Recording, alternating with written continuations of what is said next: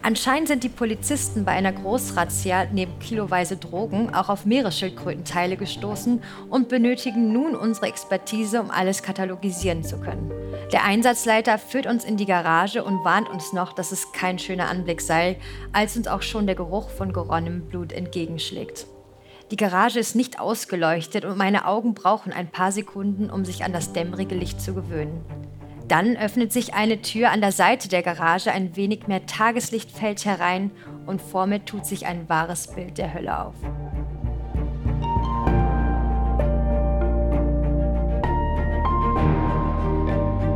Helden der Meere.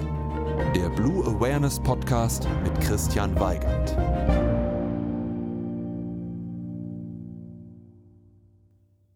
Hallo und herzlich willkommen zu dieser Episode von Helden der Meere. Und bevor es hier losgeht, habe ich eine ganz erfreuliche Neuigkeit. Und zwar ist Helden der Meere für den Deutschen Podcastpreis nominiert. Da gibt es auch ein Publikumsvoting und ich würde dich bitten, einmal ganz kurz in den Show Notes auf den Link dazu zu klicken und man muss sich da nicht anmelden, man muss gar nichts anderes machen, außer auf für Helden der Meere abstimmen klicken. Das dauert fünf Sekunden vielleicht und damit steigt natürlich die Chance, dass Helden der Meere dann dort auch ausgezeichnet wird. Das ganze Voting geht bis zum 28. Mai. Vielen lieben Dank. Und vielleicht hast du es im Intro schon gehört, das war kein Gesprächsfetzen, sondern der Ausschnitt einer Lesung. Und dies ist tatsächlich eine ganz besondere Folge, denn es ist die Aufnahme eines Live-Podcasts.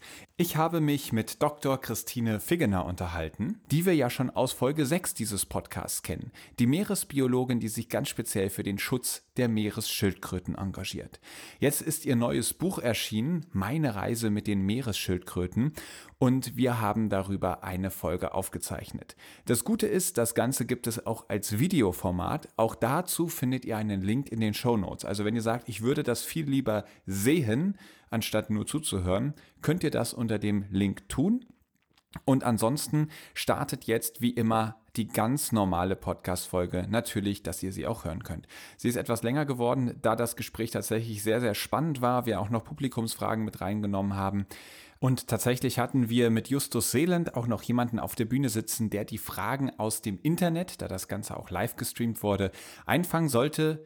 Da gab es dann tatsächlich keine Fragen und deswegen taucht er ganz am Ende erst auf, wenn ich mich bei ihm bedanke dafür, dass er zur Verfügung stand und er selbst hatte dann noch eine gute Frage beizusteuern.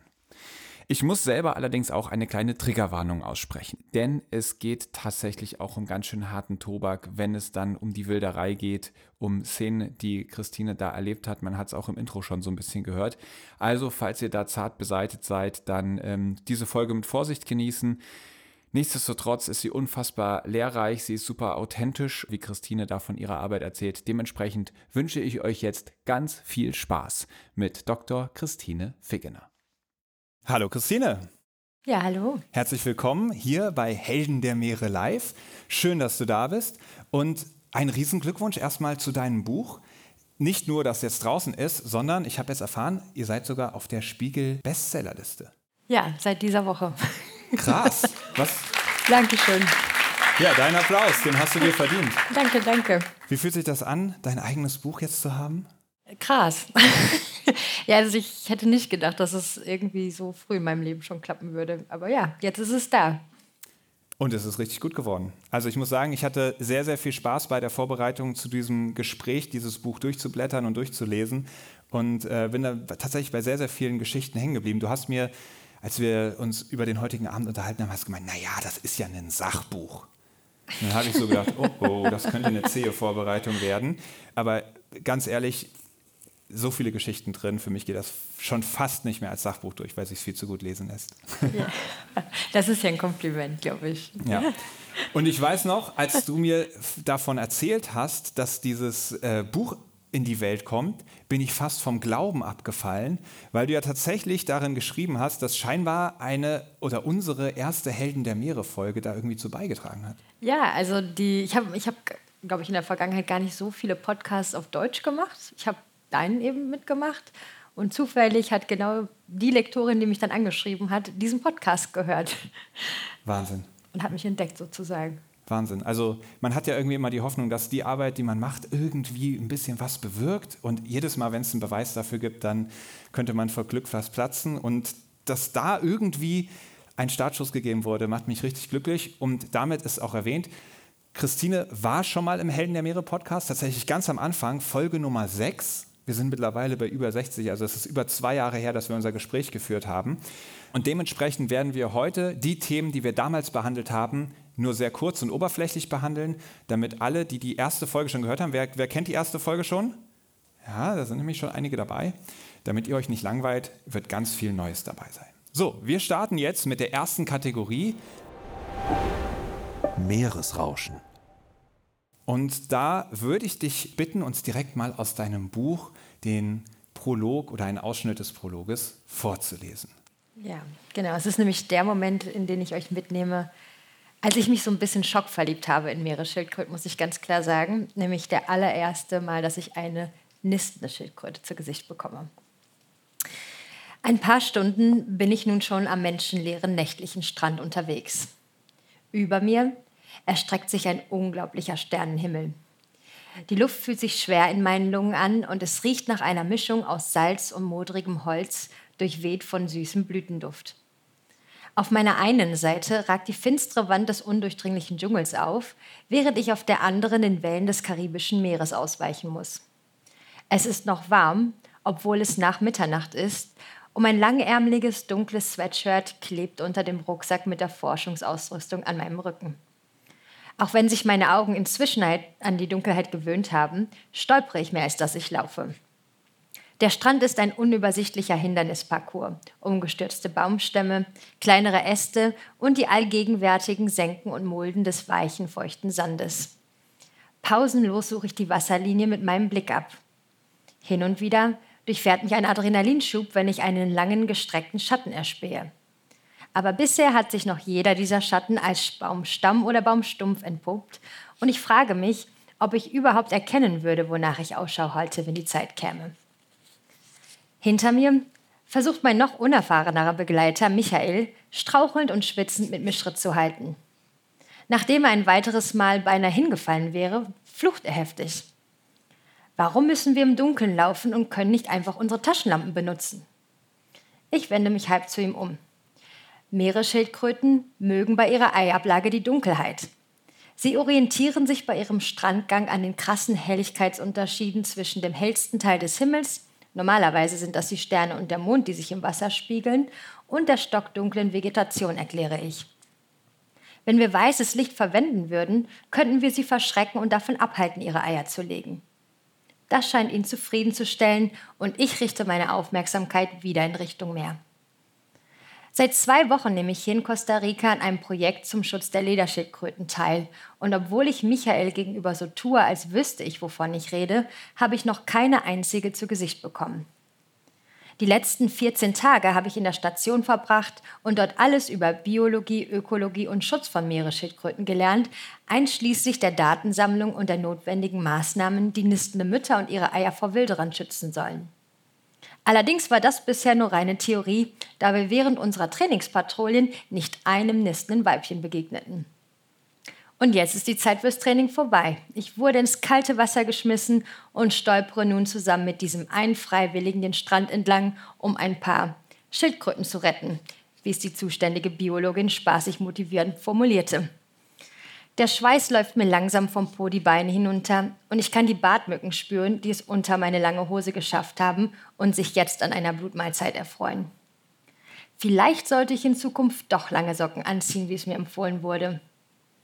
Meine Gedanken schweifen ab zu meinem Bett und meinem sicheren Moskitonetz in der Station. Wie lange geht meine Schicht noch? Ein kurzer Blick auf die Uhr, deren Ziffernblatt wegen der hohen Luftfeuchtigkeit von innen beschlagen ist, verrät mir, dass ich noch zwei Stunden vor mir habe.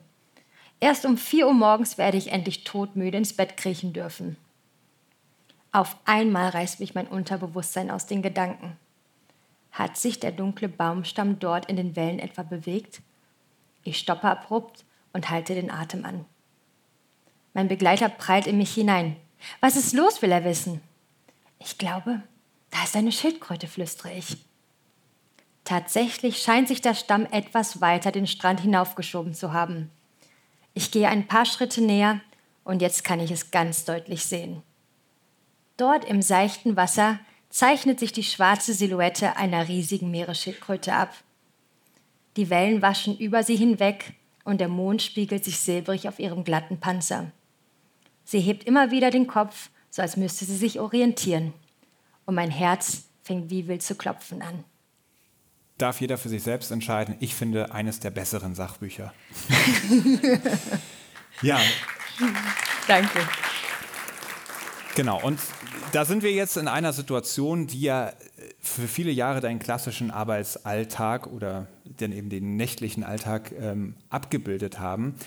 Die Strände abpatrouillieren und nach nistenden Schildkröten suchen. Und wie gesagt, im ersten Podcast haben wir da schon viel drüber gesprochen, aber vielleicht kannst du einmal so ganz kurz in ein, zwei Minuten zusammenfassen, warum ist das überhaupt nötig? Ja, also Generell ist es so, dass es äh, zum einen Naturschutzmaßnahmen sind. Das heißt, wir versuchen, die nistenden Weibchen und ihre Eier sicherzustellen. Also das heißt, gegen Wilderer. Wir bleiben einfach beim Weibchen, während es nistet und danach die Eier. Aber wir haben auch Probleme zum Beispiel mit der Erosion von Stränden. Das heißt, auch aus dem Grund können zum Beispiel die Eier teilweise nicht äh, im natürlichen Nest verbleiben.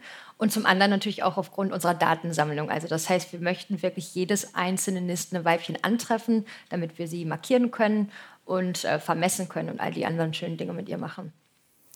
Okay, und Erosion sagst du, also der Strand löst sich Stück für Stück auf und das heißt, das könnte dann auch die Nester betreffen, dass die einfach mit weggespült werden. Genau, also es ist letztendlich ist ein Resultat des Klimawandels. Äh, die Meeresspiegel steigen und wir verlieren wirklich massiv Niststrände. Also allein bei uns auf dem Strand in der Südkaribik haben wir in den letzten 15 Jahren 60 Meter Strand verloren. Das heißt also, wir haben teilweise gar keinen Strand mehr an einigen, also in einigen Wochen der Nistsaison. Das heißt, wenn die Nester dort verbleiben würden, würden sie wirklich weggewaschen werden. Krass. Wir springen jetzt auf jeden Fall in die nächste Kategorie, nämlich das Abenteuer Ozean. Das hat jetzt ja auf jeden Fall schon begonnen. Abenteuer Ozean. An einer Stelle schreibst du in deinem Buch, wer schon einmal das Glück hatte, einer Meeresschildkröte Auge in Auge zu begegnen kann sich vermutlich an das Gefühl erinnern, in das verrunzelte, aber weise Gesicht einer steinalten, zahnlosen Frau zu schauen. Sehr liebenswert beschrieben und tatsächlich gelten Schildkröten ja grundsätzlich als sehr alt und vielleicht wird ihnen auch so ein bisschen so eine Weisheit nachgesagt. Ist das Folklore oder ist da was dran? Also es ist schon so, dass Meeresschildkröten oder Schildkröten generell sehr, sehr alt werden. Ähm, Allerdings Landschildkröten anscheinend doch noch älter als Meeresschildkröten. Wir müssen auch dazu sagen, wir wissen es gar nicht so genau, wie alt Meeresschildkröten tatsächlich werden können. Denn es ist gar nicht so einfach, das Alter von der Meeresschildkröte zu bestimmen. Also man muss wirklich eine tote Schildkröte letztendlich dafür nehmen und sich die Oberarmknochen angucken. Die haben nämlich so Jahresringe, die man zählen kann. Und ansonsten ist es eigentlich nur so, dass man sagen kann, okay, diese Schildkröte ist geschlechtsreif zum Beispiel. Ähm, und da wissen wir zum einen, mit welchem Alter sie eben geschlechtsreif werden. Das kommt auf die Art an, zwischen 15 und 45 Jahre. Also mit 45 können die zum ersten Mal sich Genau, das ist ja schon mal ziemlich lang. Ne? Also es ist um einiges länger als bei uns Menschen. Also die grüne Schildkröte, die hat zum Beispiel so eine Spanne. Und dann wissen wir durch unsere Markierungsgeschichten, dass also Weibchen mindestens 10 bis 30 Jahre nisten. Also das heißt, wenn wir zum Beispiel eine grüne haben, eine grüne Schildkröte 45 plus 30, dann würden wir schon so auf eine, eine Spanne von bis zu 75 Jahre gucken. Deswegen ist es nicht unrealistisch zu sagen, dass so eine Meeresschildkröte wahrscheinlich, wenn nichts irgendwie Schlimmes passiert, 60 bis 90 Jahre alt werden kann. Und die Art der Meeresschildkröten gibt es ja auch schon super, super lange. Ne? Die haben doch schon bei den Dinosauriern gelebt. Genau, ja, also Meeresschildkröten, also die Gruppe der Meeresschildkröten gibt es schon wirklich seit über 100 Millionen von Jahren. Ähm, die Dinosaurier sind vor 66 Millionen Jahren ausgestorben. Und die sieben Arten, die es heutzutage gibt, ähm, die Lederschildkröte ist die älteste davon, die gibt es seit geschätzt 90 bis 110 Millionen Jahren. Die anderen Arten sind ein bisschen jünger, die sind gerade mal 30 bis 60 Millionen Jahre alt. Okay, also wirklich lebende Fossilien kann man fast sagen. Du hast auch in deiner Forschung versucht herauszufinden, okay, wo verbringen die eigentlich ihr Leben? Ganz viele begleitet ihr ja bei der Geburt, indem ihr auf die Nester aufpasst und, und auch dafür sorgt, dass die irgendwie zumindest bis ins Wasser kommen. Und dann stellt sich natürlich die Frage, wo schwimmen die eigentlich so lang? Wo, wo, wo, halten die sich auf? Das ist auch gar nicht so leicht zu untersuchen. Und deswegen habt ihr euch irgendwann gedacht, wir versuchen da mal Peilsender drauf anzubringen und dadurch dann zu verfolgen, wo die so genau lang schwimmen. Dafür muss man die dann aber auch erstmal einsammeln. Und du schreibst in deinem Buch, dass du teilweise sogar im Wasser mit bloßen Händen diese Meeresschildkröten einfängst wo ich mich schon frage, wie funktioniert das denn überhaupt? Weil wenn ich unter Wasser bin, bin ich so unbeholfen und ungeschickt, dass die Vorstellung, irgendein anderes lebendes Wesen hier einzufangen, völlig absurd wäre. Wie gelingt dir das bei einer Meeresschildkröte? Ja, da gibt es verschiedene Techniken. Die eine ist, dass wir entweder wirklich Stellnetze aus, äh, ähm, aufstellen, aufs, auslegen, worin sich die Schildkröten verfangen können. Oder aber wir gehen wirklich schnorcheln meistens, tauchen gar nicht mal so, so viel Gepäck und da ist es so, da kommt es drauf an, wie tief das Wasser ist. Also entweder machen wir so eine Art Schildkrötenrodeo nennt sich das, wo wir quasi auf die Schildkröte fast drauf springen vom Boot aus. Oder wenn das Wasser ein bisschen tiefer ist, das ist meistens bei uns in Costa Rica der Fall, dann pirschen wir uns quasi so von hinten an die Schildkröten ran, während sie oben an der Oberfläche sind, um zu atmen und sich ein bisschen Sonne zu tanken und gehen dann von unten an das Tier ran und bevor sie wegschwimmen kann, schnappen sie sie uns oder was wir auch machen, ist, wir gehen ganz oft nachts in die Riffe für die echte Karettschildkröte. Die schlafen dann nämlich in so kleinen Nischen in den Korallen und sind nicht ganz so reaktionsschnell. Und äh, da haben wir dann einen kleinen Vorteil, weil sonst wäre es sehr, sehr schwierig, die unter Wasser zu fangen. Ja, und dann wachen die am nächsten Morgen auf und sagen zueinander, ey, du wirst nicht glauben, ich bin aufgewacht, habe auf einmal einen Peilsender auf dem Rücken. so ungefähr, ja. ja, aber diese Schildkröten werden ja auch richtig groß und richtig schwer, so ein paar hundert Kilo sind da durchaus drin. Wenn du dann Unterwasserrodeo mit denen machst, wirst du da auch manchmal dann irgendwie erstmal durchs Wasser gezogen. Ja, ja schon. Echt? Also ja, ja, bei den großen, also grüne Schildkröten auf alle Fälle echte Karettschildkröten auch. Selbst bei den Olive Ridleys, die ja relativ klein sind, ist es schon so. Also das ist wirklich so, dass man gucken muss, dass man quasi am Panzer die Schildkröte quasi nach oben dirigiert. Dann, was macht sie dann mit ihren eigenen Flossen noch? Und dann die Vorderflossen aus dem Wasser heraushält, damit sie eben keine Kraft mehr aufwenden kann.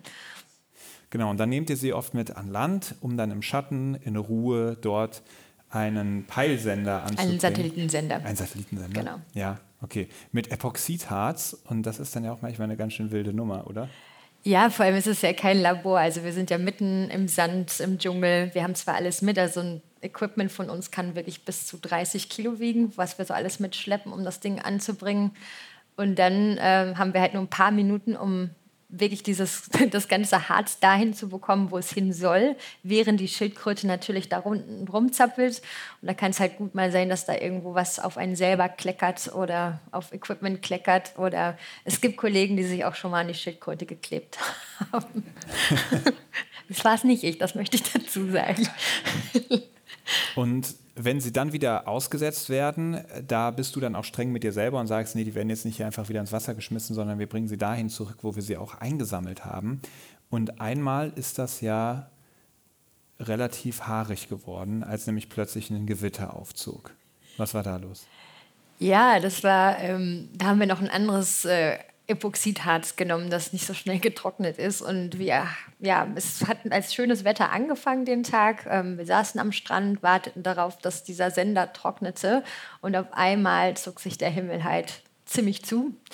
Und es war, ja, es war abzusehen, dass es gleich richtig mächtig gewittern würde. Deswegen habe ich alle meine Studenten erstmal gepackt und in mein Auto Herkules gepackt, damit die sicher sind und hab dann, bin dann mit dem Kapitän quasi ins Boot gegangen, um die Schildkröte noch wieder rauszufahren, während sich die Tore öffneten und wirklich alles auf uns niederprasselte. Und ich muss dazu ganz ehrlich sagen, also Gewitter, vor allem am Pazifik in Costa Rica, sind schon wirklich unheimlich. Ähm, es sind auch schon Leute wirklich bei uns gestorben auf dem Strand, das muss man auch mal noch dazu sagen. Durch also ich durch einen Blitzschlag, ja. ja.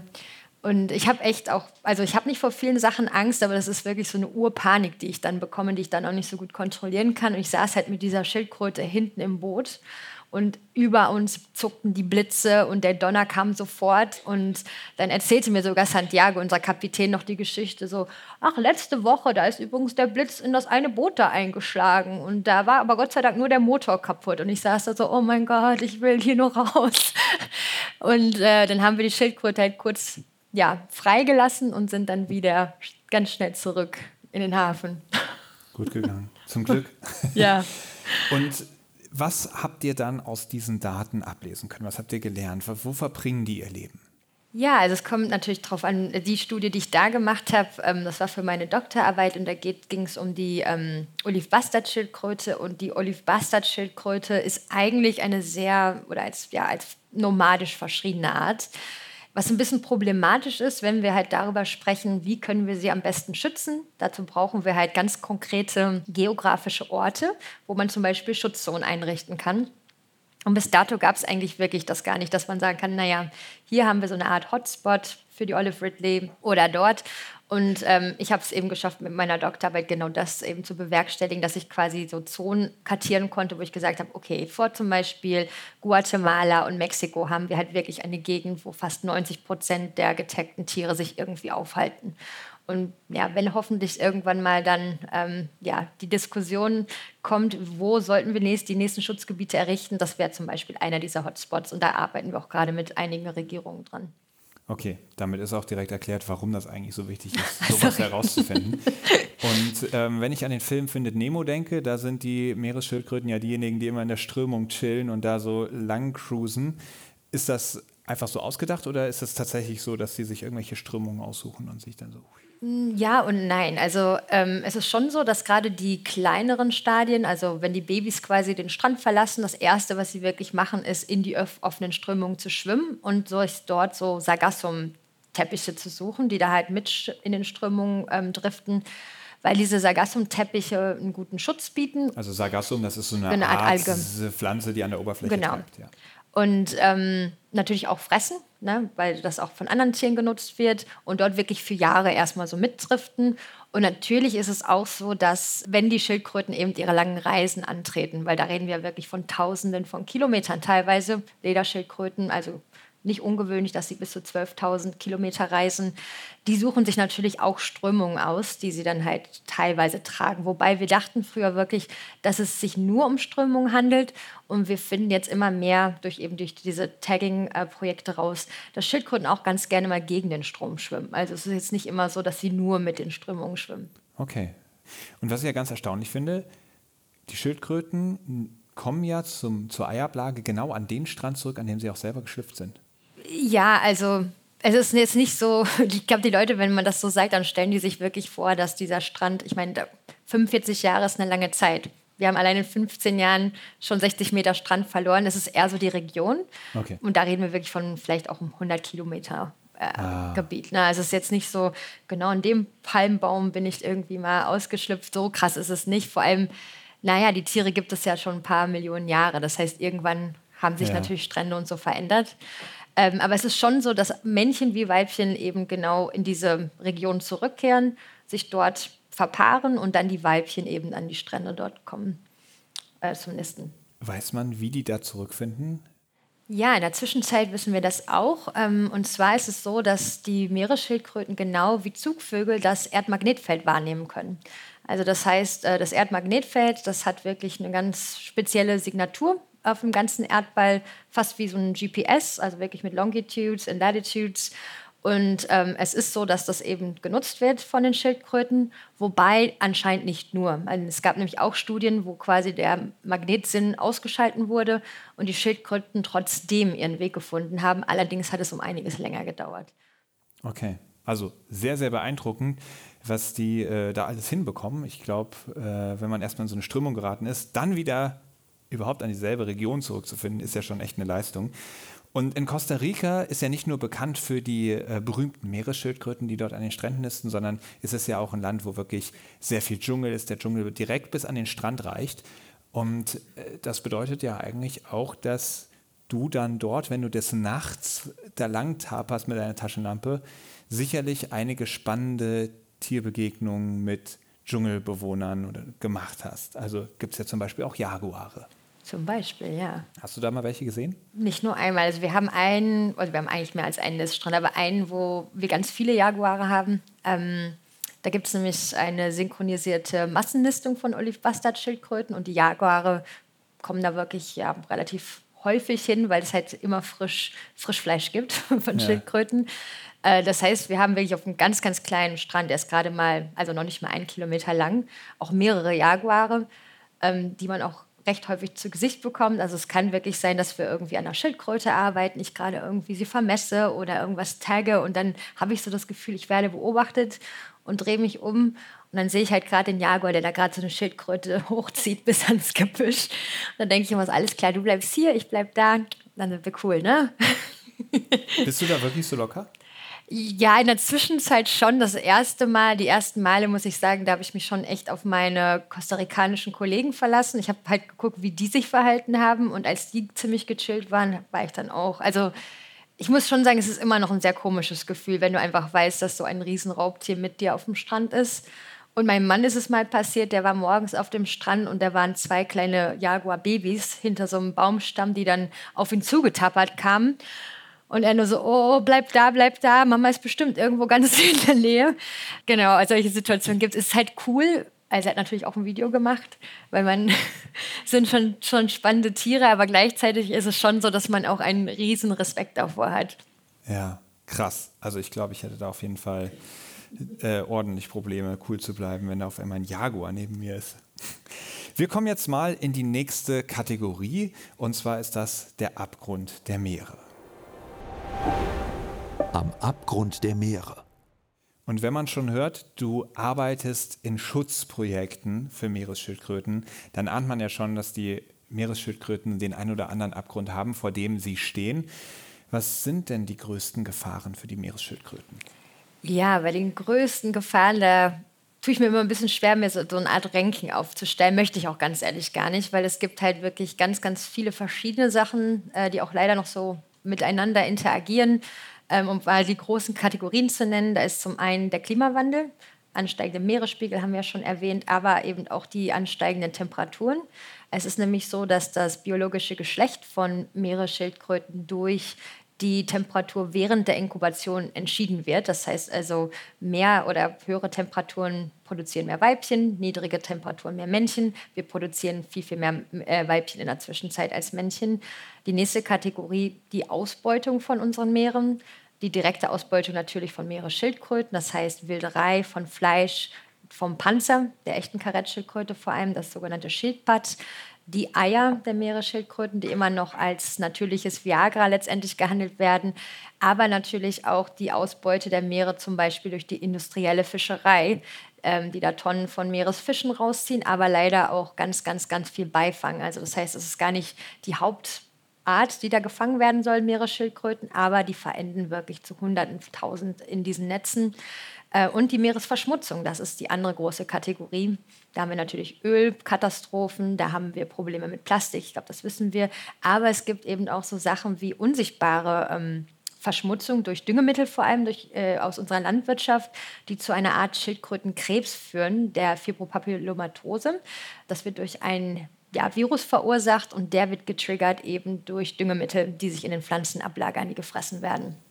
Ist das die Krankheit, wo denen dann so Blumenkohlartige Riesentumore wachsen? Ja, ganz toll. Mhm. Ja. Also wirklich Kilogramm schwer teilweise. Und das sind alles Sachen, die du genannt hast, die eigentlich vom Menschen verursacht werden. Richtig, genau.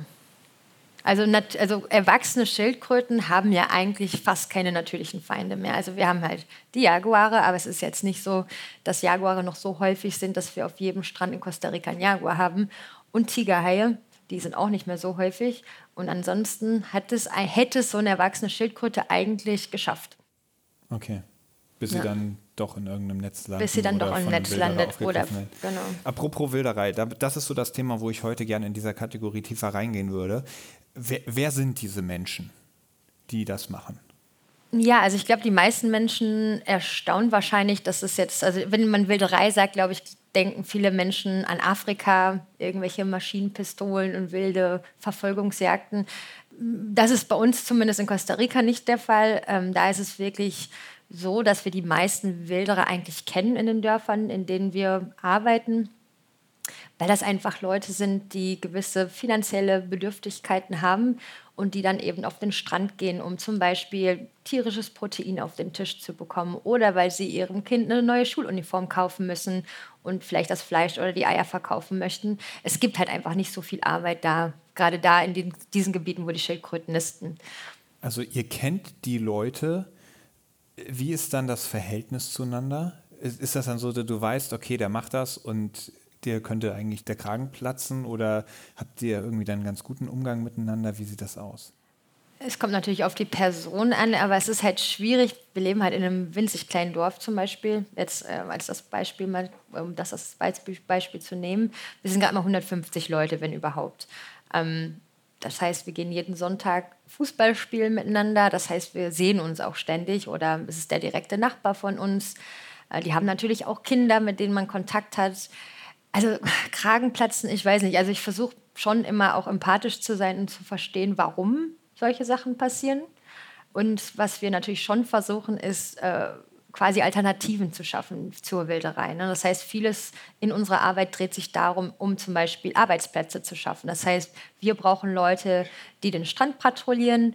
Es gibt diese Wilderer, die eben die Schildkröten auch unglaublich gut kennen und den Strand unglaublich gut kennen. Das heißt, wir bieten denen ein festes Gehalt und dafür gehen sie für uns auf Patrouille und wir profitieren letztendlich von ihrem Wissen.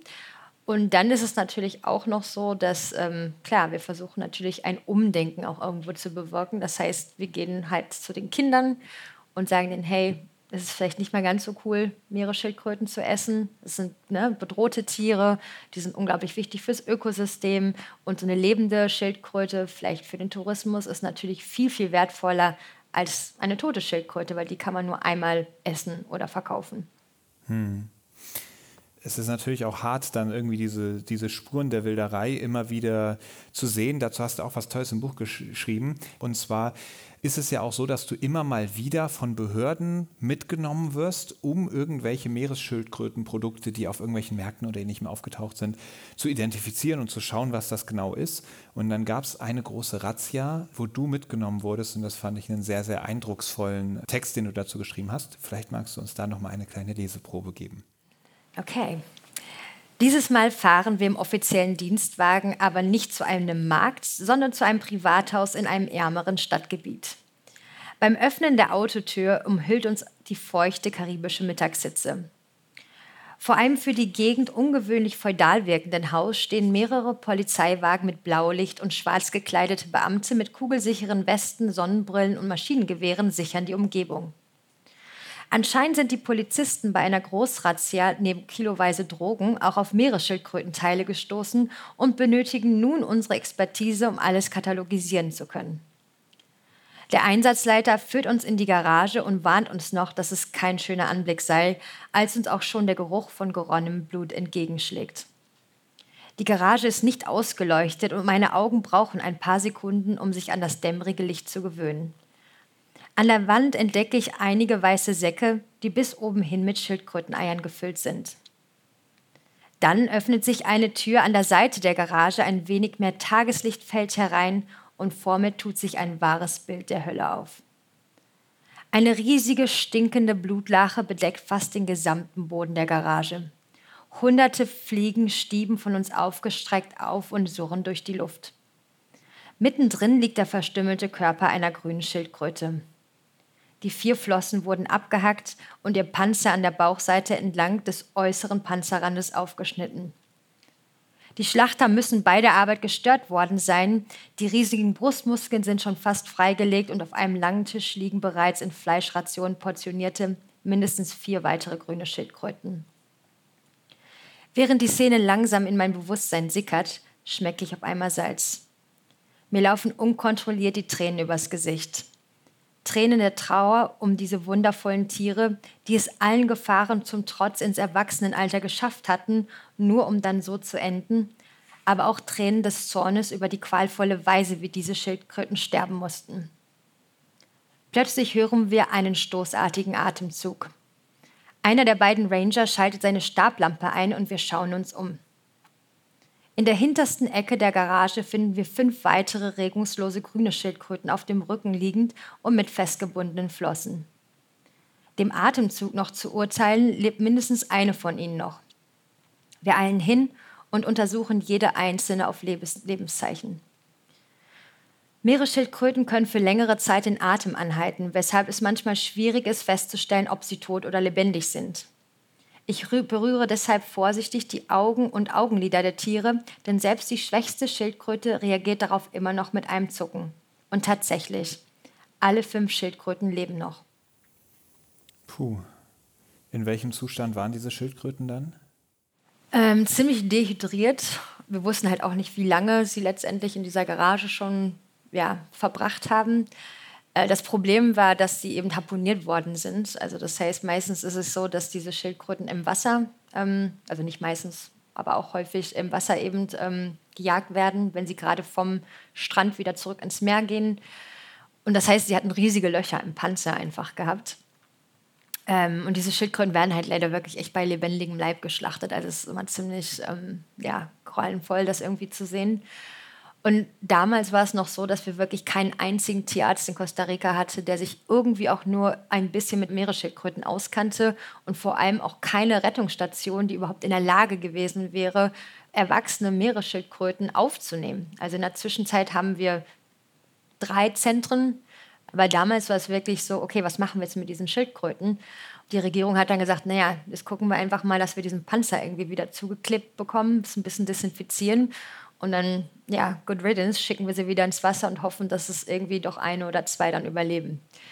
Wir wissen nicht, ob es geklappt hat. Wir haben dann wirklich so auch so eine Art Harz gekauft und haben das zugekleistert und haben sie dann einfach entlassen. Das war, ja. Hm.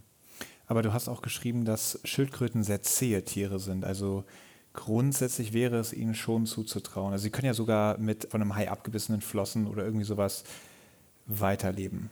Richtig?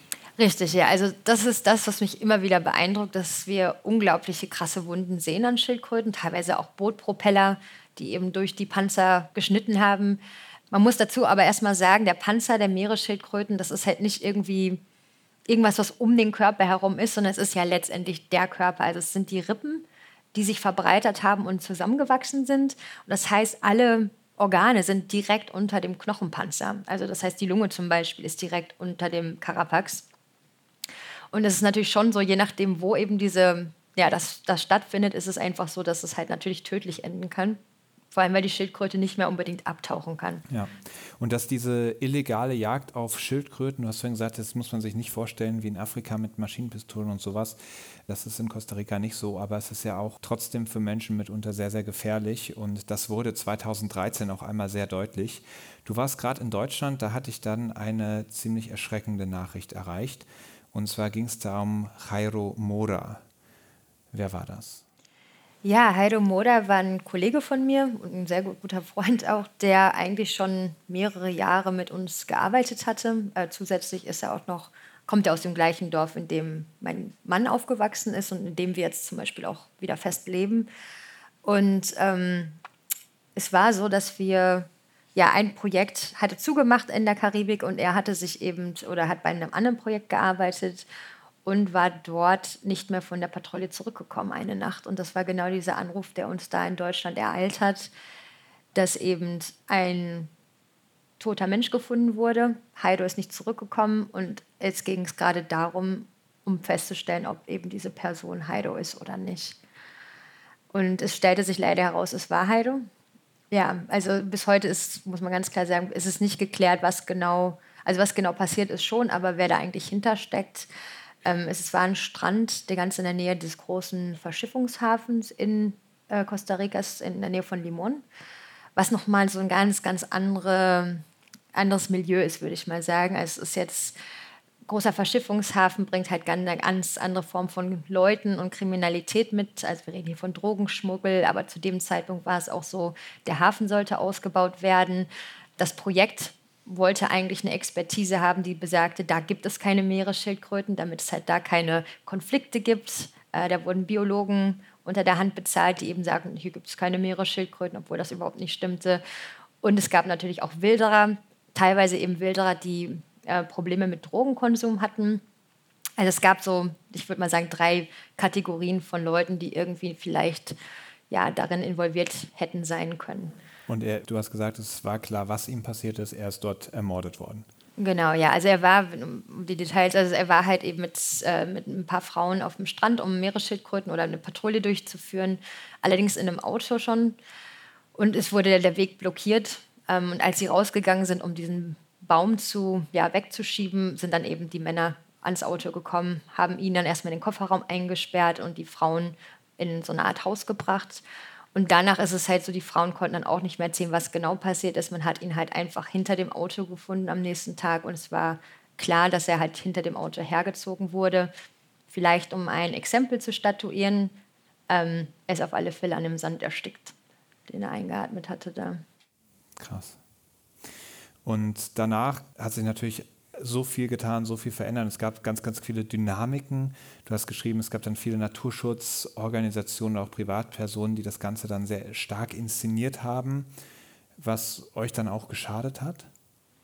Ja, also es war halt, jeder hatte so seine eigenen Interessen und hat das so ausgenutzt irgendwie. Ich glaube, da waren die Leute, die wirklich Heide am nächsten gestanden haben, eigentlich wir sind überhaupt nicht irgendwie, also wir wollten auch, ich meine, wir haben getrauert. Wir hatten gerade einen Freund, wir hatten ein Familienmitglied verloren.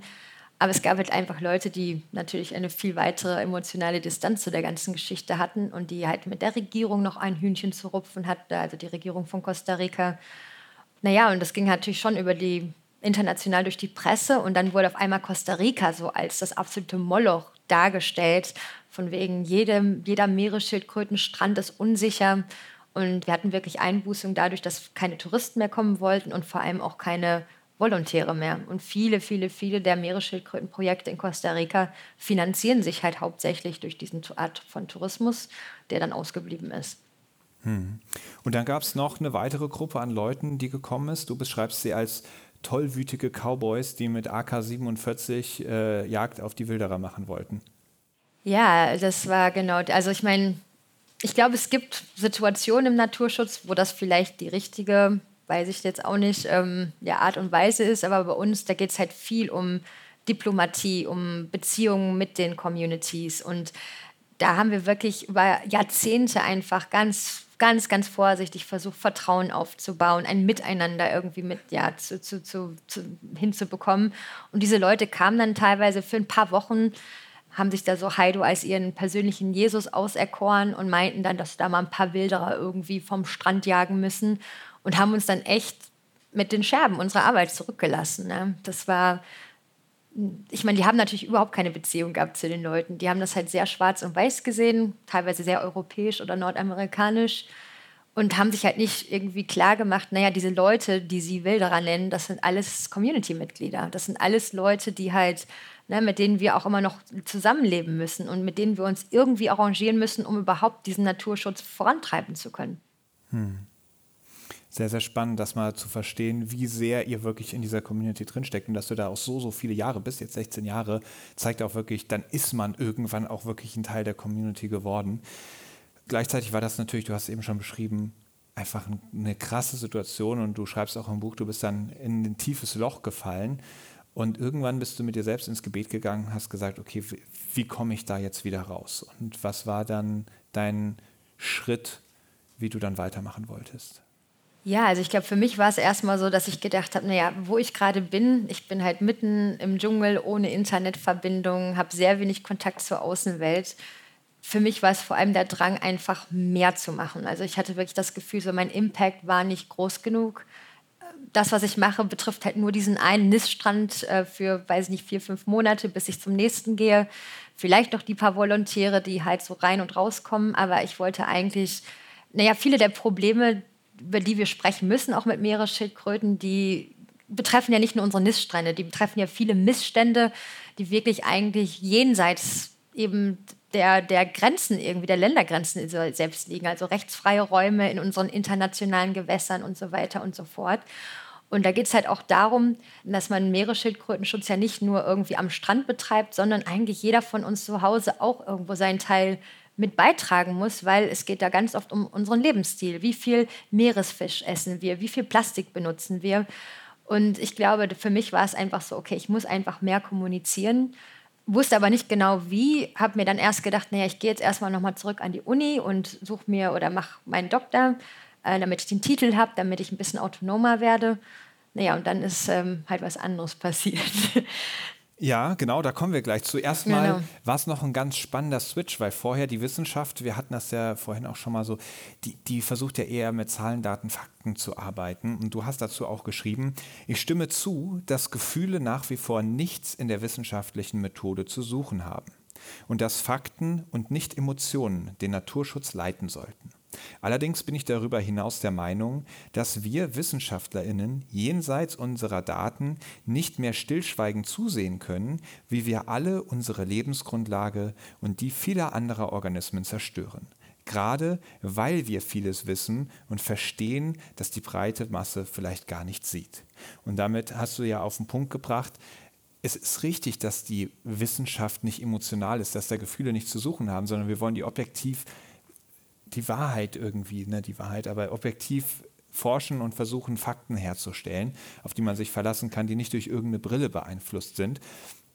Und gleichzeitig geht es dann in der Kommunikation darum, weil wir Menschen sind eben emotionale Wesen, daraus wieder ein Format zu machen, was die Leute dann auch annehmen können, was, was, was irgendwie dieses Wissen auch transportieren kann. Und da hast du dann einen Glückstreffer kann man sagen. Wobei Glückstreffer, ich ja, meine, man muss auch erstmal, äh, ja, also aus vielerlei Hinsicht mag dieses Wort Glückstreffer jetzt mal hinterfragt werden. Aber im Endeffekt hast du es geschafft, Milliarden Menschen zu erreichen durch ein Video, was du aufgenommen hast. Ich habe es auch im Intro schon mal angesprochen. Wir haben es auch in der ersten Folge schon besprochen. Und trotzdem, jetzt, wo wir hier sind und das auch anschauen können, wollen wir uns äh, dieses Video auch tatsächlich nochmal anschauen das ist dann wirklich um die Welt gegangen und genau, das ist der Anfang von dem Video. Da hast du gedacht, okay, ich filme jetzt mal, was hier passiert. Beschreib mal die Situation. Was habt ihr da gerade gemacht und was dachtet ihr, was hier los ist? Ja, also es war dann in der besagten Doktorarbeit, wo ich halt gerade dachte, naja, ich muss irgendwas anderes machen. Wir waren vor Costa Rica ähm, und hatten ein paar Schildkröten aus dem Wasser gefischt, um die eben zu besammeln. Und dann, als ich schon fertig war, war noch mein Kollege mit an Bord, der sich eigentlich so vor allem für die ähm, auf der Schildkröte lebenden Tierchen interessiert hat. Also die ganzen Krabben und Blutegel und so weiter. Und dieses Männchen hatte was ja, komisches, verkrustetes in der Nase gehabt. Und ich dachte, naja, gut, ich habe jetzt nichts mehr zu tun. Ich nehme das einfach mal auf, während er das Ding aus der Nase zieht. Ist ja ein bisschen lustig, auch irgendwie da so ein, ne, vielleicht eine Endmuschel oder so in der Nase wachsen zu haben. Aber dann wurde es halt was ganz anderes. Ja, vielleicht schauen wir uns das Video mal an und wenn du magst, kannst du nebenbei ja. auch erzählen. Zwischendurch spult es einmal vor, weil es tatsächlich ein sehr, sehr, sehr lange, langer Prozess war. Und wir schauen uns das mal an. Ja, da dachten wir, es wäre noch lustig. Genau, Big Booger, also dicker Popel, ja, sagst du, den genau. er da in der Nase hat. Ja. Ja, es war dann irgendwann schon so, dass wir dachten, naja, also irgendwie, es wird immer länger und länger, es ist vielleicht ein Wurm. Und dann haben wir uns schon Sorgen gemacht, naja, was kann es denn überhaupt sein? Und wir sollten vielleicht erstmal rausfinden, aus welchem Material das Ding besteht. Also er hat ein Stück abgeschnitten. Das wurde dann so rumgereicht und mein Assistent McDonald hat dann wirklich einmal draufgebissen und gesagt, ja, das ist Plastik. Und als dann klar war, gut, es ist Plastik und ich hatte eh schon so das ganze Zeit diesen, dieses Image vom Strohhalm im Kopf, als es halt ne, länger wurde, die schwarzen Streifen da drauf waren, und dann war klar, okay, wir müssen es komplett entfernen, weil wir können das Tier jetzt nicht mit diesem Strohhalm in der Nase weiter rumschwimmen lassen.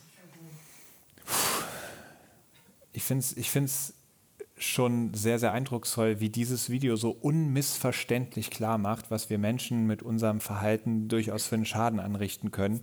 Ich benutze das auch viel in den Vorträgen. Also in den Vorträgen zeige ich immer dieses Video, um den Leuten klarzumachen, ey, ein einzelnes Teil, was wir halt benutzen, das könnte von jedem von uns potenziell gewesen sein, das kann sowas auslösen. Und manchmal treffe ich Leute, die wirklich drei, vier, fünf Jahre später sagen, hey, das, du hast den Vortrag gemacht, das war das mit dieser Schildkröte und diesem einen Teil.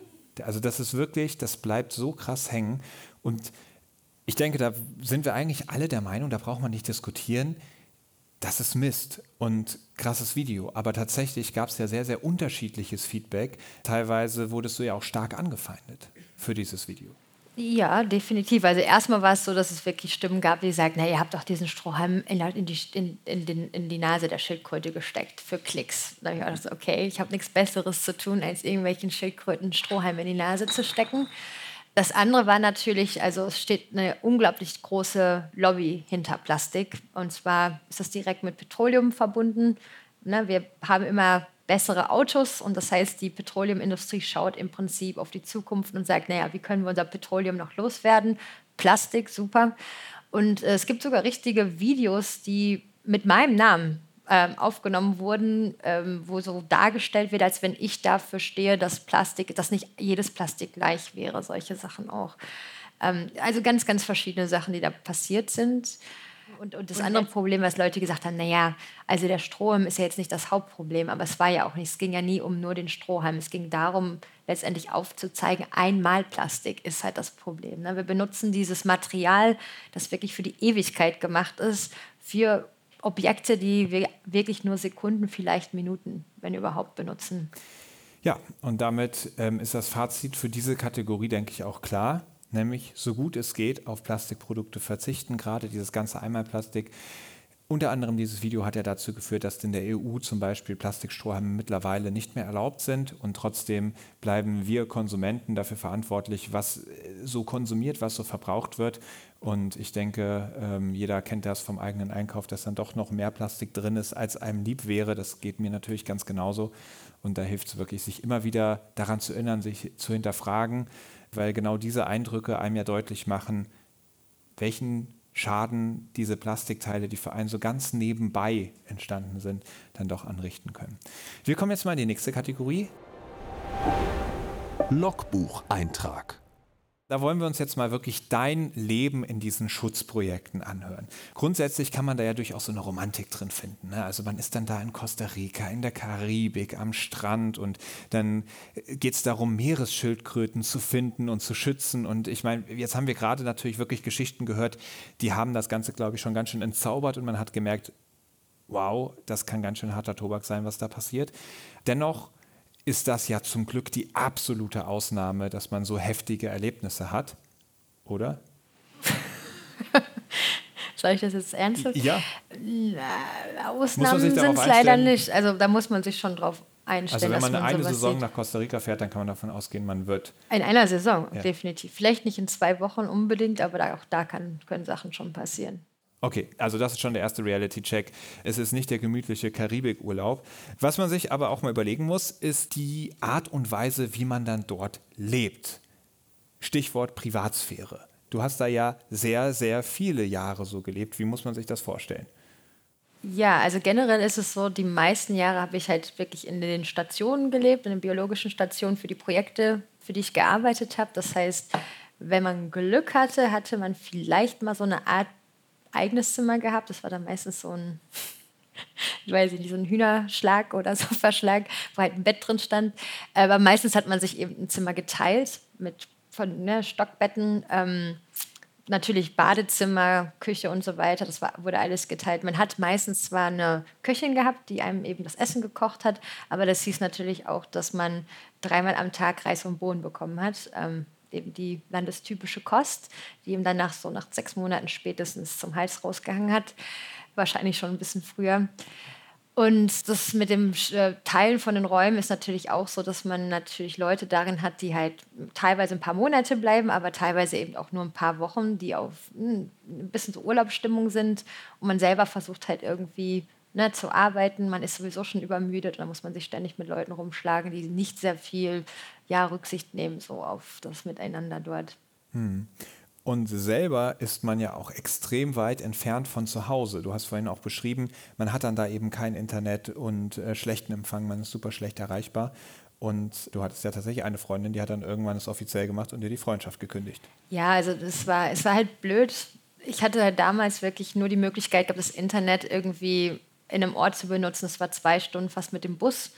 Fuhr dann auch nur eine gewisse Anzahl an Meilen am Tag und das heißt, ich musste halt mit dem Bus raus, hatte dann, was weiß ich, anderthalb Stunden, um eine wirklich langsame Internetverbindung dazu zu benutzen, E-Mails zu checken, E-Mails zu schicken. Da waren natürlich immer Arbeitssachen vor allem Priorität und ich hatte dann immer so vorgeschriebene E-Mails äh, verfasst, wo ich einfach so ein bisschen in so einem Rundmail geschrieben habe, naja, wie geht es mir, was mache ich? Und das hat aber auch ganz oft eben auch über, naja, ging halt um die Arbeit, weil irgendwie eigentlich hatte ich halt, oder habe ich es immer noch fast nicht, kein Privatleben. Also alles, was ich mache, hat irgendwie mit Meeresschildkröten zu tun.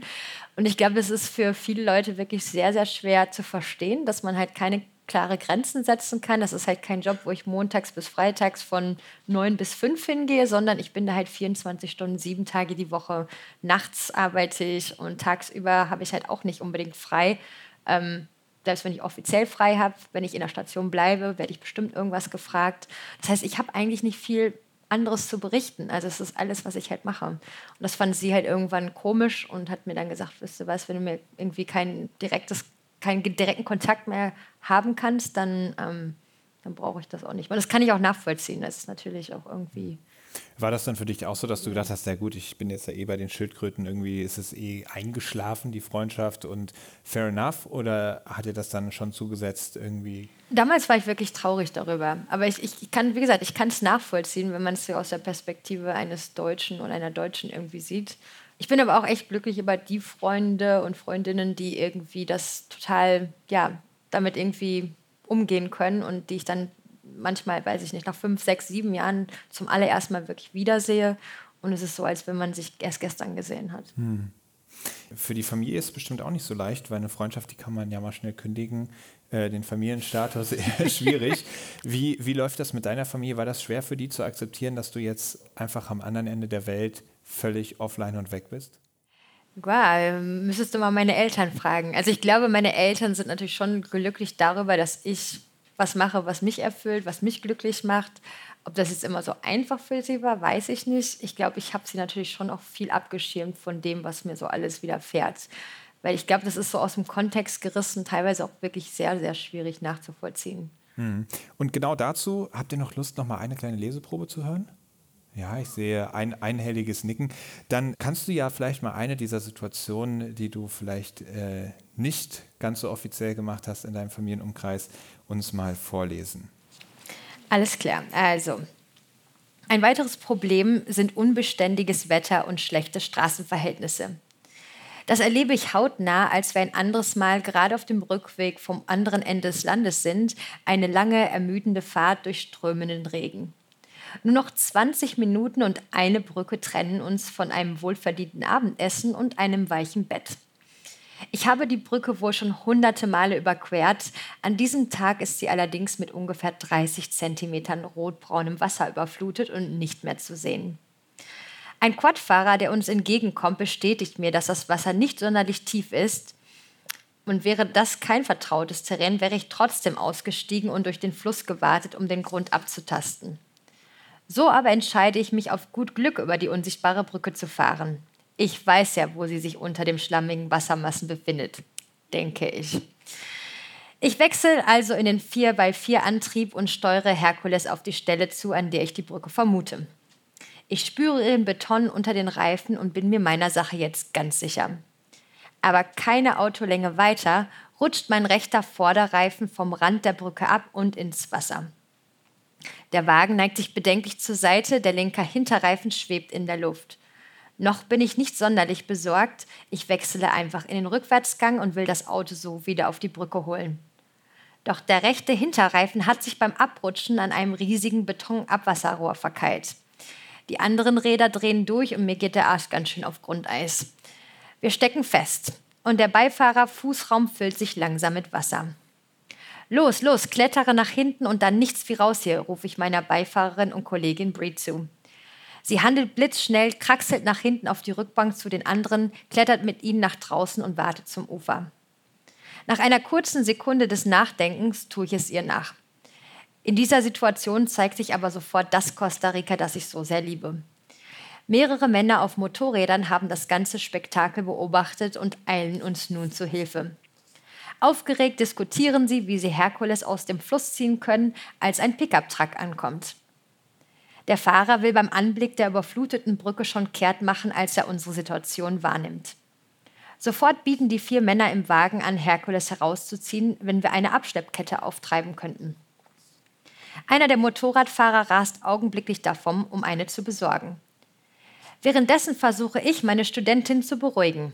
Alles kein Drama, uns wird ja geholfen. Äußerlich gelassen kann ich meinen Worten selbst nicht so ganz Glauben schenken und sehe Herkules schon mit Samtausrüstung und persönlichen Gegenständen im Fluss davontreiben. Als die Schleppkette endlich kommt, krabbele ich zurück in die Fahrerkabine und Herkules kann ohne Probleme aus dem Fluss gezogen werden. Nur ist leider die Elektronik im Beifahrerfußraum nass geworden und mein tapferes Auto will nicht mehr anspringen.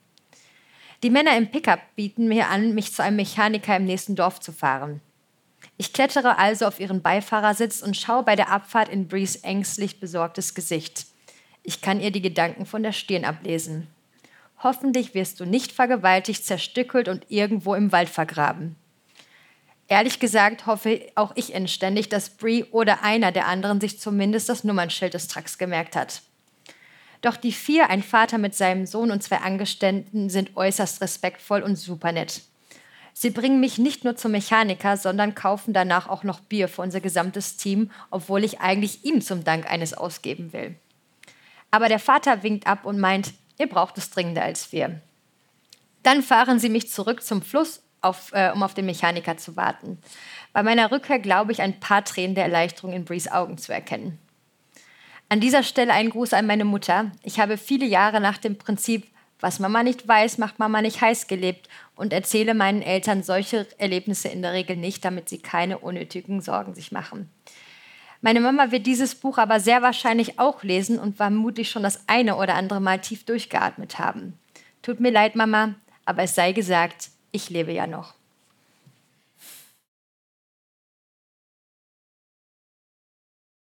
Also, auf jeden Fall abenteuerreich, was du dort erlebst. Und ähm, während die Familie und Freunde in Deutschland alle so weit weg sind, gibt es vor Ort dann ja deine ganz eigene, so wie du sie nennst, Schildkrötenfamilie. Das tut sie, ja. Meine Schildkrötenfamilie nenne ich die Leute, mit denen ich quasi immer in, pro Saison einmal so zusammengefercht leben muss. Ähm, das sind meistens die ganzen lokalen Assistenten, die mit uns Patrouille laufen, die Studenten, die mit uns arbeiten und teilweise eben auch die Köchin, die bei uns an der Station arbeitet und so weiter. Man wird halt so zur Ersatzfamilie einfach. Ne? Man ist wirklich so auf gut und schlechte Zeiten irgendwie, ja, muss man mit, miteinander auskommen. Man lebt zusammen, man isst zusammen und das sind wirklich ja, Freundschaften, Bekanntschaften, die dann auch wirklich sehr, sehr, sehr, sehr viele Jahre später noch irgendwie ähm, sich auswirken und wo man sich auch dann immer wieder freut. Also man hat so diese sehr intensive Zeit, die man miteinander verbringt und dann ist es ganz häufig so, dass man irgendwie sich wieder an die anderen Teile oder de der Welt verteilt. Ja, manchmal sieht man sie wirklich nie, nie wieder. Andere Male sieht man sie ja nach einigen Jahren wieder und manchmal ist es so, sie bleiben für immer in der Schildkrötenwelt. Das freut man voll. Das ist immer das Schönste. Hm. Und du hast ja auch dort das Problem, dass wenn du dein Leben so sehr den Schildkröten widmest, dass dann eine langjährige Partnerschaft natürlich total schwierig ist. Vor allem mittlerweile hast du dein eigenes Schildkrötenprojekt. Früher musstest du ja auch immer wieder zwischen verschiedenen Projekten hin und her wechseln, eben dorthin, wo du einen Job gefunden hast. Du hast jetzt trotzdem einen Mann. Wie funktioniert das überhaupt? Also, ähm, wenn man das so liest, ist es ja fast ein Wunder, dass da eine Beziehung möglich ist. ja, ähm, also erstmal ist es so, André ist selber auch ein Meeresschildkrötenmensch. Ähm, das macht die Sache schon mal einfacher. Das heißt, er versteht einfach, äh, was das so beinhaltet, dass man ne, mit Meeresschildkröten arbeitet, dass man halt die unregelmäßigen Arbeitszeiten hat, dass man nachts unterwegs ist, dass man Saisons hat und so weiter. Aber in der Vergangenheit, wir sind in der Zwischenzeit über zwölf Jahre verheiratet, kennen uns seit, glaube ich, 15, also wir kennen uns seit 17 Jahren, aber seit 15 Jahren sind wir offiziell ein Paar. Aber es war schon so, dass gerade am Anfang wir halt nicht immer unbedingt in den gleichen Projekten gearbeitet haben. Also das heißt, wir hatten dann wirklich ja, die einen Tag pro Woche frei oder haben die irgendwie angesammelt, damit wir uns sehen konnten. Teilweise, als wir noch so ein paar andere Sachen gemacht haben. Haben wir uns wirklich alle zwei Wochen nur genau eine Nacht und einen Nachmittag gesehen, bis wir dann wieder in verschiedene Projekte abgereist sind. Aber irgendwann war es wirklich so, dass äh, Projekte uns als Team quasi angestellt haben, weil wir eigentlich sehr, sehr gut funktionieren als Team. Ja, wir sind sehr komplementär, würde ich sagen. Und das hat sehr gut funktioniert eigentlich. Also mal abgesehen davon, dass man natürlich viel, viel mehr Streitpunkte hat. Das ist das Unangenehme. Also irgendwann, als ich meinen Doktor gemacht habe, haben wir halt nicht mehr miteinander gearbeitet. Und wir haben immer da gesagt, wir streiten uns gerade so wenig. Woran liegt das nur? ähm, ja, genau. Also es ist jetzt, ja, aber es funktioniert. Und jetzt mit der Organisation, die wir gegründet haben, 2014, ist es halt auch so, dass er letztendlich so, ja, ohne ihn wird es wahrscheinlich gar nicht so gut funktionieren er hält auch im Moment die Stellung gerade in Costa Rica, während ich hier bin. Super. Ja, und ganz spannend, du hast geschrieben, fünf Tage nach der Hochzeit seid ihr direkt mit vier Assistentinnen auf ein Zimmer gezogen ja. und habt dann zu zweit in einem Teil von einem Hochbett geschlafen. Ja. Ich kann mir das heute auch nicht mal vorstellen. Was haben wir echt durchgezogen? Fünf Monate lang noch, also eine ganze Saison. Ja, wir hatten also echt so eine Choreografie, wie wir es irgendwie geschafft haben, uns gleichzeitig im Bett umzudrehen, sodass wir halt den wenigen Platz dann irgendwie ausnutzen konnten. Aber extrem wenig Privatsphäre auf alle Fälle.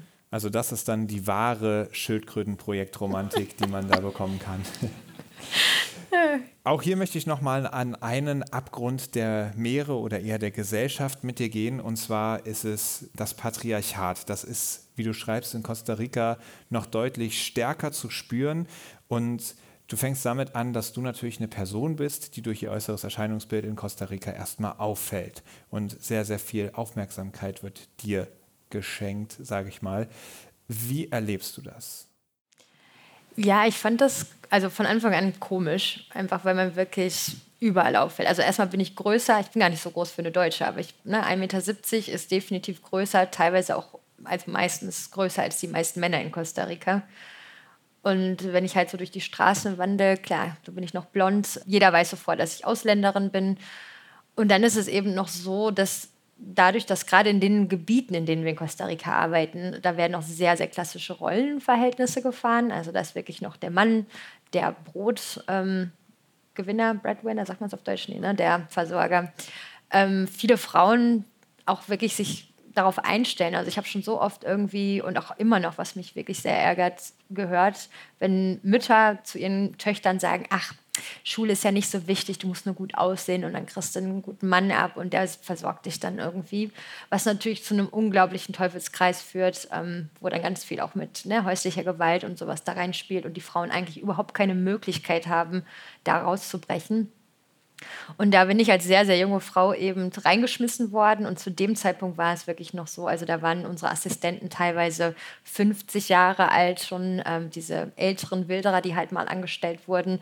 Und die hat natürlich keinen Bock darauf gehabt, irgendwie sich was von einer Frau sagen zu lassen, die kaum Spanisch sprechen konnte zudem noch sehr jung war, das hatte ich ja schon gesagt. Ähm, das war sehr, sehr anstrengend. Und ähm, also ich bin schon irgendwie ich würde sagen, ich bin jetzt nicht irgendwie nah am Wasser gebaut oder so, aber da habe ich schon wirklich einige frustrierende Momente gehabt, wo ich mich einfach mal kurz ins Klo einschließen musste und einfach so richtig alles rausheulen musste, weil es ja nicht mehr ging. Aber mit der Zeit habe ich halt auch gelernt, okay, rumlabern hilft nichts. Was wirklich hilft, ist einfach machen. Und da habe ich halt geguckt, alles klar, ich muss halt gut sein in dem, was ich mache und vor allem auch hinter den Sachen stehen, die ich sage. Und bevor ich halt von irgendwas will von den Leuten, dass ich das halt erstmal selber mache. Das hat eigentlich relativ gut funktioniert. Ähm, ich glaube, da habe ich mir wirklich meinen Respekt erarbeitet. Und dann war es natürlich auch so, in den 16 Jahren haben wir natürlich auch immer mehr frisches Blut reinbekommen. Und die jüngeren Männer haben natürlich schon eine ganz andere Sichtweise auf die Welt. Und ähm, ich habe natürlich einen ganz anderen Status. Und es hilft natürlich auch, dass dann mein Mann mir teilweise schon den Rücken auch frei hält, wenn da irgendjemand ein bisschen zu krass aufmüpfig wird irgendwie oder ausfallend. Hm. Ja, du beschreibst auch da tatsächlich, dass es dann so weit ging, dass irgendwelche Hilfestellungen beim Neo-Anziehen dann zu handfesten Übergriffen. Das war aber nicht in Costa Rica, das war in Ägypten. Okay. Ja, nur damit okay. wir es mal sagen. Costa Ricaner ja. sind Die, eigentlich, ja. also so körperlich nicht übergriffig. Okay. Das ist wirklich eine Sache. Das ist immer viel, ne, da wird dir hinterher gepfiffen und irgendjemand ruft dir was hinterher. Aber so über körperliche Übergriffigkeiten ist eigentlich nicht sehr kostarikanisch. Okay. Möchte ich nur mal kurz klarstellen. Ja, Gott sei Dank. Gott sei ja. Dank. Wie erlebst du das im Moment? Also hast du das Gefühl, da hat sich viel gewandelt? Du hast vorhin gesagt, die jüngere Generation, das ist schon anders. Aber wie, wie erlebst du das aktuell, das Problem? Es ist definitiv immer noch ein Problem. Also gerade in der Wissenschaft und ähm, gerade als Frau eben, wenn man halt irgendwo sitzt, keine Ahnung, man ist auf so einem Panel und da wird halt Herr Doktor so und so, Herr Doktor so und so und Christine vorgestellt. Ja, das ist dann schon mal so ein kleiner. Ich habe auch einen Doktortitel. Warum wird er mir nicht anerkannt, während alle Männer eben ne, dementsprechend anerkannt werden? Wobei, okay, das kann man noch irgendwie vielleicht mal durchgehen lassen Aber andere Sachen, also jetzt schon vor ein paar Wochen letztendlich beim Vortrag, ähm, gab es halt einen Mann im Publikum, der mir Fragen gestellt hat, aber letztendlich mich wirklich nie hat ausreden lassen. Also er hat eine Frage gestellt, ich habe drei Wörter gesagt und hat sofort unterbrochen und hat die nächste Frage oder hat mir dann letztendlich eigentlich erklärt, wie die Welt so funktioniert. Ja. ja. wenn ich aber dazu noch mehr sagen muss. Aber es ist halt schon noch immer ein Problem. Was mich dann immer am meisten nervt, wenn ich es dann mal anspreche, ist, dass dann irgendjemand sagt von der männlichen, Bevölkerung, ach komm jetzt, ich habe keinen Bock mehr drauf, ihr seid doch alle schon gleichgestellt. Das sagt ja auch meine eine so und so Kollegin. Und dann ich immer so, okay, also wenn du mir meine Erfahrung dann irgendwie so absprichst, dann äh, kann ich dazu auch nicht mehr viel sagen. Hm. Hm. Wir haben ja hier heute die Möglichkeit, dass nicht nur ich meine ganzen Fragen stelle, ich könnte noch stundenlang weitermachen, sondern dass auch ihr die Möglichkeit habt, Fragen zu stellen. Und ich gucke jetzt mal in die Runde. Gibt es hier schon Leute, die sagen, ich hätte da mal eine Frage an Dr. Christine Fickner? Ja, danke schön. da sehe ich eine. Äh, hallo, ich bin Ernest. Bei einer Frage geht es vor allem um den Orientierungssinn von Meeresschildkröten. Ich habe mich gefragt, wie schaltet man den Magnetsinn aus? Und weiß man auch, woran sie sich sonst orientieren, wenn es nicht am Magnetfeld ist? Ja, also den Magnetsinn kann man mit einem Magneten wirklich ausschalten. Das heißt, es werden Magnete auf den Kopf geschnallt und genau dadurch wird letztendlich das Magnetfeld gestört.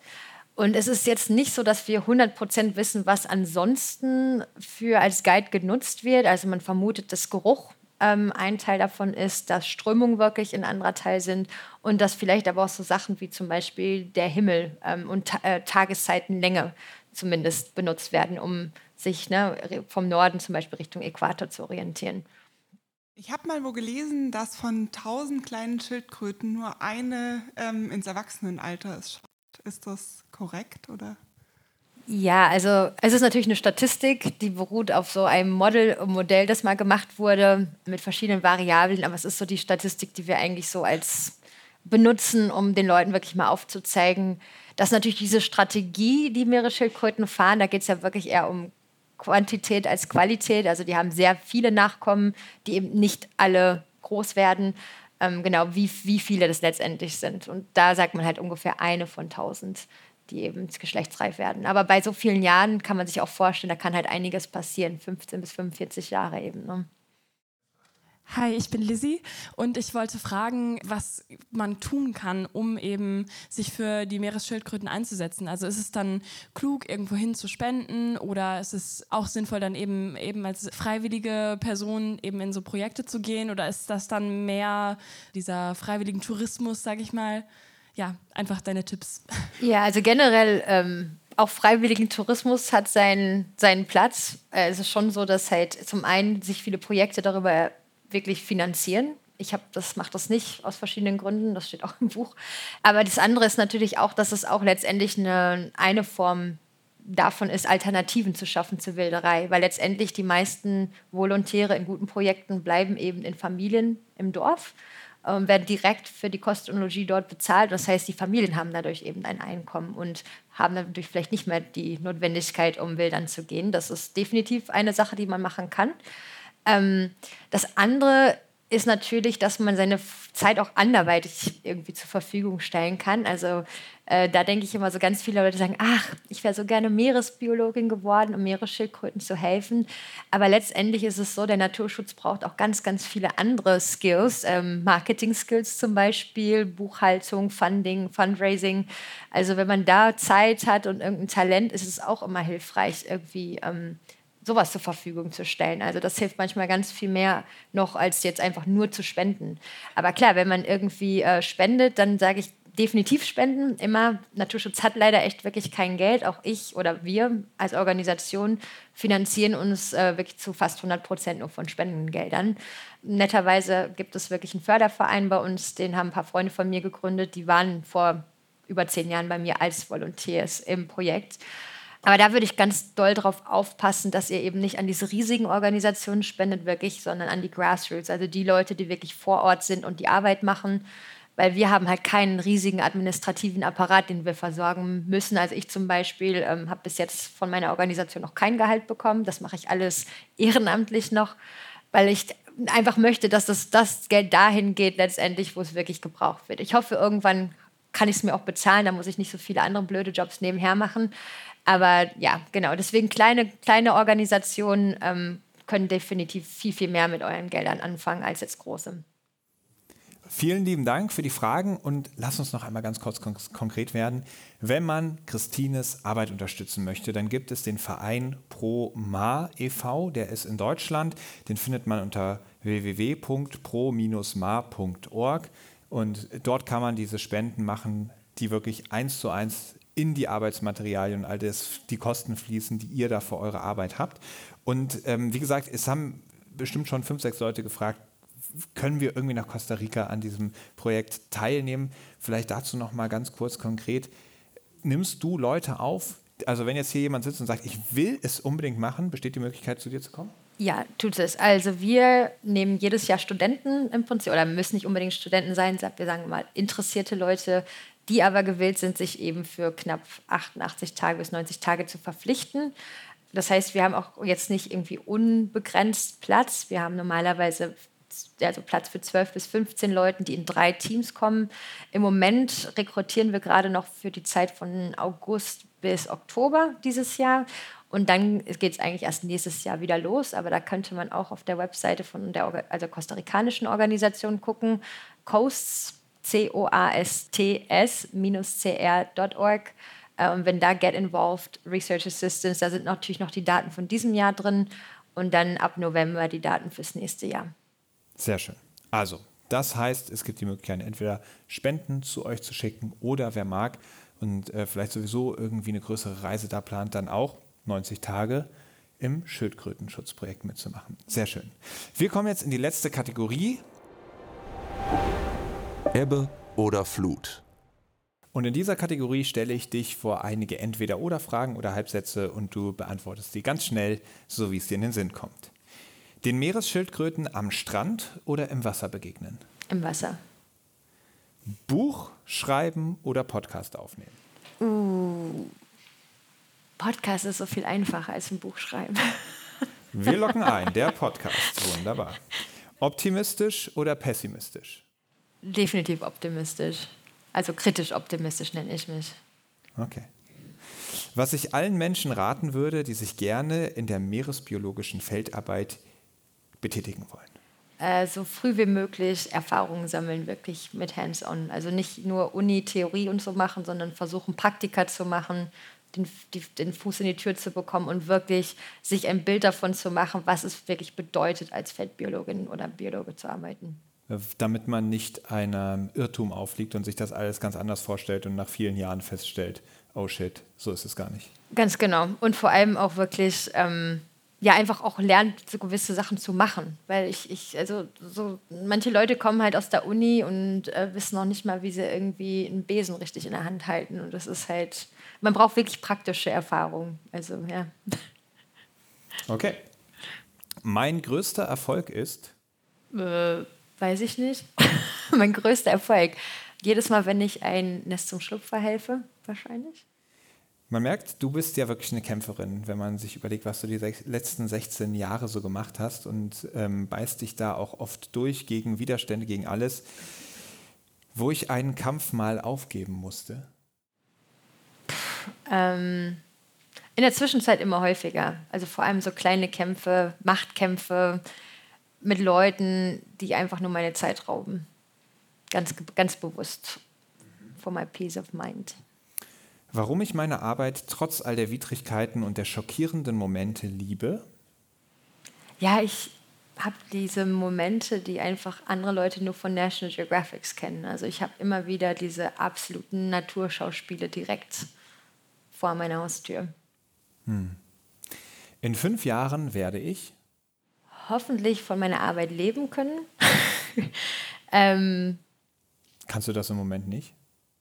Von der, von der Naturschutzarbeit? Nö. Aber du machst das seit 16 Jahren. Hast ja. du noch einen Job nebenbei oder wie muss man sich ja. vorstellen? Ja? Ja. Okay, krass. Also früher war es ja so, da habe ich, gut, da habe ich davon leben können, aber man hat quasi Kost und Logis gestellt bekommen. Ne? Also das heißt, man hat quasi kein Geld irgendwie gehabt. Ja, also man brauchte kein Geld, weil einfach Genau, man weil hat kost- einfach von ja, dem richtig. Reis mit Bohnen gelebt und Ja. im Hühnerstall geschlafen. Naja. Und jetzt habt ihr ein eigenes Haus und um das zu bezahlen, musst du nebenbei noch Jobs Genau, machen. ja, ich habe für die letzten ähm, drei Jahre eigentlich für eine Stiftung in den USA gearbeitet. Also es ist jetzt auch nicht so weit ab vom Thema, da geht es vor allem um Plastik, äh, Müll und, und Aufklärungsarbeit. Aber da habe ich das erste Mal wirklich ein richtig okayes Gehalt bekommen. Aber den Job habe ich gerade im Januar aufgegeben, weil es nimmt halt viel Zeit in Anspruch, die ich viel lieber eben dafür verwenden würde, für meine Meeresschildkröten zu arbeiten. Krass. Also, ich drücke dir die Daumen, dass es tatsächlich so ist, dass du in fünf Jahren sagst, ja, ja vor fünf Jahren habe ich mir noch Gedanken drüber gemacht, mittlerweile läuft das alles tipptopp, weil die ganzen Menschen, die ja diesen Live-Podcast gehört haben, die unterstützen mich so toll mit Spenden, seitdem äh, muss ich mir da keine Gedanken mehr drüber machen. Nein, Spaß beiseite, ich wünsche dir das wirklich von Herzen, weil danke das schön. ist so eine wertvolle und so eine wichtige Arbeit, die du da machst und ähm, vielen Dank, dass du uns da heute hast teilhaben lassen. Lieber Justus, vielen Dank. Ich weiß, du hast heute eine, eine relativ Ruhige Kugel Job schieben gemacht, können. Aber auch das ist eine Qualität, dann im Zweifelsfall ähm, sich zurückhalten zu können. Vielen lieben Dank, dass du zur Verfügung standest. Äh, Vielleicht hast du ja noch irgendeine letzte abschließende Frage in dieser Podcast-Folge. Das ist vielleicht keine so gute abschließende Frage, aber ich wollte noch mal sagen, dass es trotz meiner sehr harten Arbeit hier, die ich mache, nein, Spaß beiseite, ist mir wirklich eine sehr große Ehre, dass ich hier sitzen darf. Ähm, kurz noch mal als Hintergrund. Die erste Folge Helden der Meere, die ich gehört habe, war tatsächlich mit Christine Figner. Und ich musste am Ende mit den Tränen kämpfen, habe mich gefragt, warum nicht doch Meeresbiologie? Warum mache ich hier nur Geografie? Mittlerweile bin ich aber doch ziemlich happy drüber und konnte dadurch, dass ich Chris Kontakt habe, auch Christine kennenlernen. Und zwar war es letztes Jahr im September, haben wir sie in Costa Rica besucht und da durften wir einmal die Strandsäuberung mit ihr mitmachen. Für mich eine tolle Erinnerung, für meine Familie. Naja, es war anstrengend. Und meine Frage, die ich eigentlich hatte, zielte darauf ab, ich habe gesehen, wie sehr du dich mit den Hunden verstanden hast auf dem Weg dahin. Und es ist auch eine ganz besondere vierbeinige Freundin, die du hast in Costa Rica. Vielleicht kannst du noch mal ganz kurz was über Fiona erzählen. Ja, wenn ich darf. Also Fiona ist ein Hund aus dem Tierschutz und in der Zwischenzeit ein Naturschutzhund. Ähm, sie ist halt jetzt immer dabei und hat irgendwann ganz freiwillig angefangen, mir Babyschildkröten ja, mir aufzuspüren, die sich im Unterholz äh, verloren hatten. Und äh, ich habe es jetzt in den letzten anderthalb Jahren ausgebildet, wirklich als Spürhund. Und ähm, in der Zwischenzeit ja, gibt es immer mehr Projekte, die uns anfordern, äh, weil es eben nicht so viele Naturschutzhunde in Costa Rica gibt. Also ganz spannend. Und ich vermisse meine Dicke gerade ganz doll. Herzlichen Dank an alle, die zu diesem Abend beigetragen haben. Vielen Dank, Christine. Vielen Dank, Justus. Das war's von dieser Folge Helden der Meere. Und ich würde sagen, bevor ich jetzt hier zum Auto komme, erstmal einen Riesenapplaus an unsere Gäste. Ja, danke, dass ich hier sein durfte. Sehr, sehr gerne. Sehr, sehr gerne.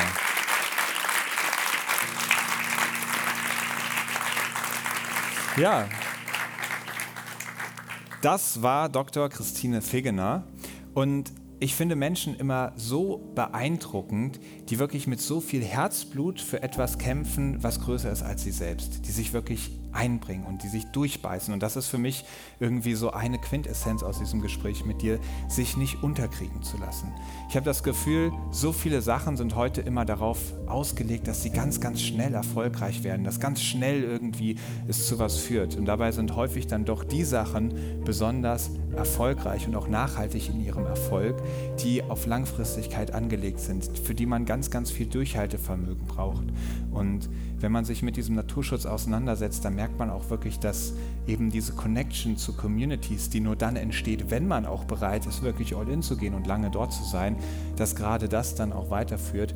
Und das ist sowas, was- wofür dieses Gespräch für mich jetzt total gestanden hat, sich das immer wieder vor Augen zu führen, dass man halt manchmal wirklich dranbleiben muss, dass man sich durchbeißen muss und dass man Vertrauen reinhaben muss, dass, wenn man ganz viel Zeit reinsteckt, am Ende sich auch was Tolles draus entwickelt. Dementsprechend ist es aber auch wichtig, dass man diese Zeit hat, dass man weitermachen kann und dass nicht irgendwann die Mittel zu Ende gehen. Und genau deshalb möchte ich wirklich nochmal betonen, es wäre ganz, ganz, ganz, ganz toll, dass hier heute war eine kostenlose Veranstaltung. Dieser ganze Podcast ist für alle kostenlos ähm, zur Verfügung. Wenn man vielleicht sagt, ey, das waren für mich unterhaltsame anderthalb Stunden hier, ähm, das ist mir durchaus was wert gewesen, wenn es dann einfach in dieses Projekt reingesteckt wird. Man kann das auch einfach unterstützen, indem man Christines Buch kauft. Ähm, das ist hier draußen möglich, direkt mit einer Unterschrift noch dazu. Wir werden uns gleich alle noch im Foyer wiedersehen. Oder aber, wenn man an Pro Ma, so heißt der Verein, seine Spenden schickt. Das hilft wirklich weiter. Wir machen uns jetzt hier ganz schnell fertig und auf den Weg außenrum ins Foyer, weil wir richtig Lust haben, noch mit euch irgendwie persönlich ins Gespräch zu kommen. Es hat mich riesig gefreut, dass heute so viele Leute hier waren. Es hat mir richtig viel Spaß gemacht. Vielen Dank an alle. Bis gleich und hoffentlich bis bald wieder bei Helden der Meere live. Dankeschön.